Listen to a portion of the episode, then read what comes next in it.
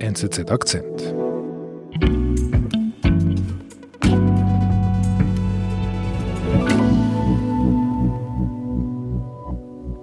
Die haben ununterbrochen die Menschen erschossen und umgebracht und geschlachtet und dabei haben UN-Soldaten eigentlich nichts unternommen. 600 Soldaten aus den Niederlanden schauten beim Massaker von Srebrenica tatenlos zu. Mit der Mitschuld am größten Kriegsverbrechen in Europa seit dem Zweiten Weltkrieg hadert die niederländische Gesellschaft. Bis heute. Wie kannst du als holländischer Befehlshaber dich so, so intimidieren lassen? Da steht ein Massenmörder vor dir, das wusste man ja. Der Mladic war ja bekannt. Es ist sehr traurig. Srebrenica, was löst das bei Ihnen aus? Nur schon, wenn Sie den Namen hören. Schmerz, Trauer, ähm, zu erfahren, dass da 8000, mehr als 8000 unschuldige Männer und vor allem auch junge Kinder ähm, einfach geplant getötet wurden. Das, das, das löst Schmerz aus. Äh, das ist ein, ein, etwas, was man ja, sich nicht vorstellen kann, wie es möglich ist, dass, dass Menschen sich sowas äh, antun.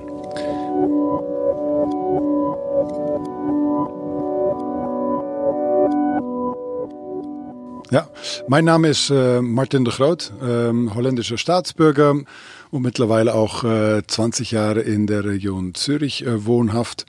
Ich war in den Jahren äh, 1992, 93 als Reserveoffizier, zweiter Leutnant bei der holländischen Luftwaffe tätig und war natürlich von dem her äh, recht nah an den Geschehnissen rund um Srebrenica, vor allem der Vorlauf, aber natürlich über persönliche Kontakte auch im Nachlauf äh, recht exponiert. Und von dem her glaube ich, dass das der Grund ist, dass Sie mich hier heute eingeladen haben.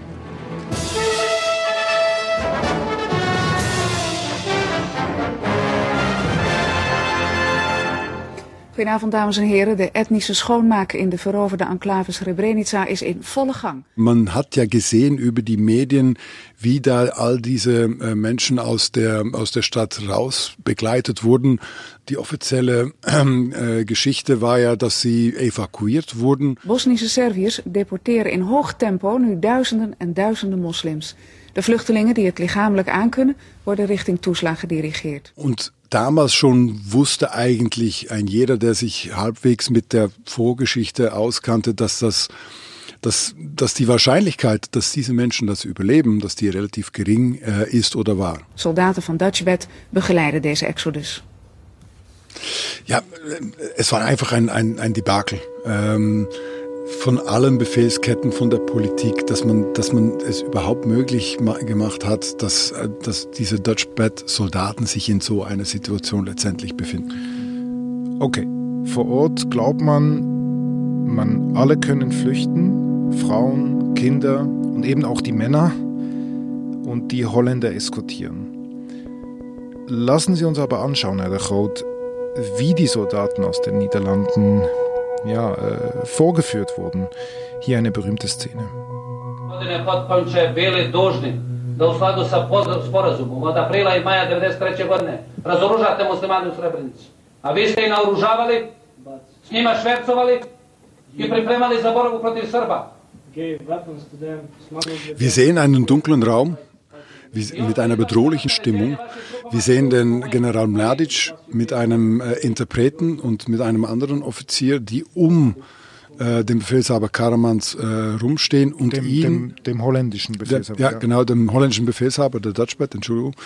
Und der von ihnen eigentlich bedroht wird. Äh, er, er wird beschuldigt, dass er den Befehl gegeben hat, dass die holländischen Streitkräfte auf die serbische Streitmächte schießen und dass sie sogar direkt ähm, äh, serbische Militärangehörige erschossen haben. Und sie fragen ihn direkt und sehr aggressiv, haben Sie diesen Befehl gegeben?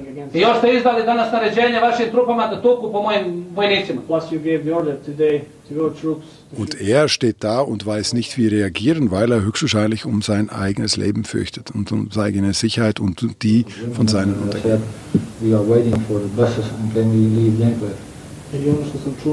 Es ist natürlich traurig, diesen Mladic zu sehen, Testosteron getrieben und der der Befehlshaber, der, der sich da wirklich fast so klein wie möglich macht und, äh, und, und seine Stimme ganz leise schiebt. Das ist natürlich traurig, dass sowas überhaupt passieren kann. Ja, wie kannst du als holländischer ähm, äh, Befehlshaber dich äh, so, so intimidieren lassen?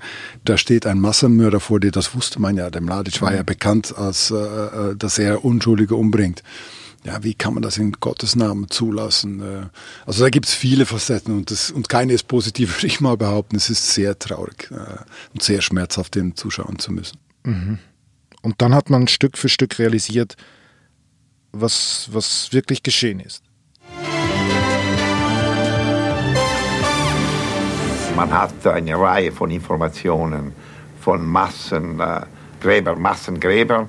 IKK-Präsident Sommaruga spricht vom schwersten Verbrechen seit dem Zweiten Weltkrieg. Und das ist natürlich äh, ein Zeichen, dass äh, vielleicht wir vor äh, dem schwersten Verletzungen des humanitären Völkerrechts nach dem Ende des Zweiten Weltkrieges in Europa stehen.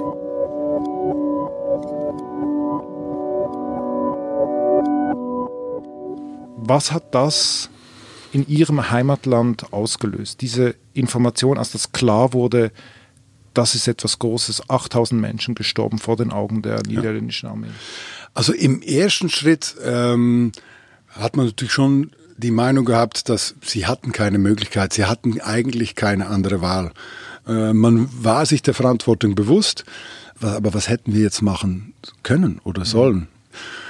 Aber als dann schrittweise, also das ging wirklich langsam, äh, dann die Informationen bekannt wurden, da ist dann den Durchschnittsbürger, glaube ich, schon bewusst geworden, dass da vieles wirklich schrecklich schief gegangen ist und dass eigentlich diese holländischen äh, Truppen ja einen, sogar einen aktiven Teil sagen wir mal, in, in, der, in der Verantwortung sowieso und vielleicht auch und zum Teil in der Schuld hatten die direkt zum Tod dieser unschuldigen Männer und äh, äh, geführt hat.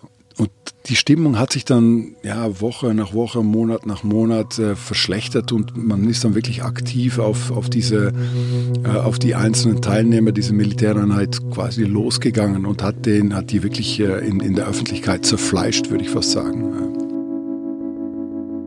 11 juli 1995, een zwarte bladzijde in de geschiedenis van Bosnië en Nederland. Midden jaren 90 bewaakten de Dutch Batters namens de Verenigde Naties ongeveer 8000 Bosnische mensen die naar de enclave Srebrenica waren gevlucht. Ze waren bang voor. Bataljon Dutchbat ondersteunde een VN-missie om de strijdende partijen uit elkaar te houden, maar kon niet verhinderen dat duizenden moslimmannen door Bosnisch-Servische troepen werden vermoord. Als sie zurückkamen, die müssen sich so gefühlt haben wie die amerikanischen Truppen, die US-amerikanischen Truppen, die aus Vietnam zurückkamen. Die gingen dorthin voller Idealismus und vor allem auch voller ähm, äh, Mut und, und, und äh, mit der Begebenheit, dass man dort Unschuldige schützen wollte kamen zurück und wurden von einer Öffentlichkeit empfangen. Ja, das war fast wie eine Hetzjagd teilweise, äh, wo diese Armeeangehörigen wirklich als, als fast schon als, als, als Kriminelle oder als, als, äh, als, als Kriegsmisstäter dargestellt wurden. Hat das etwas dann gemacht, langfristig gemacht, mit der niederländischen Gesellschaft? Da, da gab schon große Konsequenzen. Im 2002 ist ja eine Regierung deswegen gefallen. Kurz darauf ist der Befehlshaber der holländischen Streitkräfte aufgrund von diesem Srebrenica-Bericht zurückgetreten. Im Nachspiel bis und mit 2017 wurde das dann auch rechtlich äh, wurde das Ganze nochmal äh, nachvollzogen. Und es gibt ja ein Urteil des holländischen höchsten Gerichtshofes im Jahr vom Jahre 2017, wo festgehalten wird, dass die holländische Regierung und das holländische Volk eine Teilschuld tragen, vor allem gegenüber der Verantwortung und der Schuld an dem äh, Anteil an dem Tod von 350 dieser 8000, mehr als 8000 bosniakischen Männern und Jungen, die aus Srebrenica abgeführt und, wie man äh, vermutet, äh, umgebracht worden sind.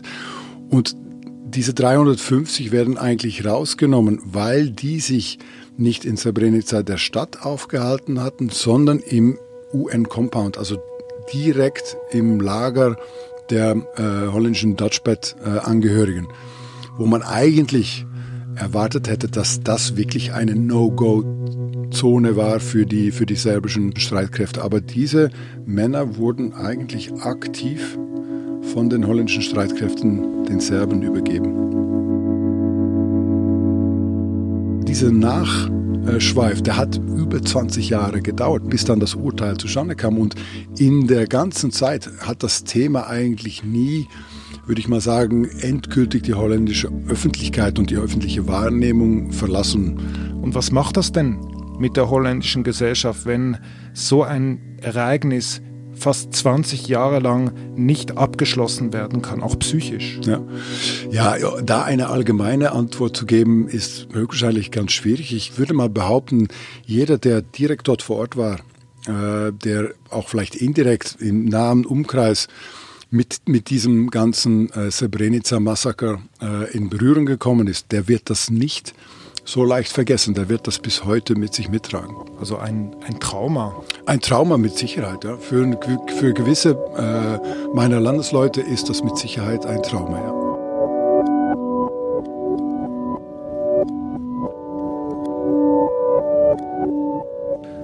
An diesem Wochenende fanden vor Ort in Srebrenica Erinnerungsveranstaltungen statt. Ja. Da waren die Opfer sehr stark im Fokus. Jetzt in Bezug auf die Niederlande, was ist die große Lehre, die die Niederlanden aus dieser Geschichte ziehen müssen oder gezogen haben?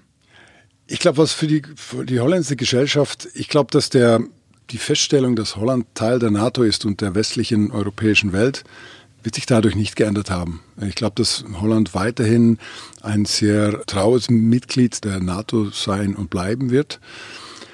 Was es aber getan hat, ist einfach ein niemals wieder Art von Gefühl. Äh, ich glaube, dass die Hol welche holländische Regierung auch in Zukunft ein, äh, eine Anfrage bekommt, ob es jetzt seitens der UN ist, äh, seitens der NATO, man wird hoffentlich, aber ich glaube auch, dass das die Überzeugung der holländischen Politik ist, hundertprozentig sicherstellen, dass es nicht nochmal so zu einer solchen Situation kommt, dass holländische Streitkräfte im Rahmen eines UN- oder eines NATO-Mandats sich in eine, in eine Situation begeben, die man eigentlich kannte vornherein, wo man eigentlich vor einer aussichtslosen Situation steht. Ich glaube, dass das, wenn, wenn ich das aus meiner rein persönlichen Sicht so einschätze, das ist schon, glaube ich, der, der wichtigste äh, Schlussfolgerung des Ganzen.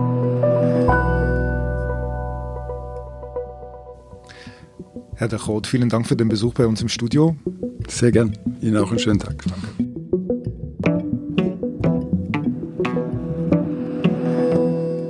Das war unser Akzent. Ich bin David Vogel. Abonnieren Sie uns jetzt gleich auf Ihrer Podcast-App oder hören Sie uns auf nzz.ch. Bis bald.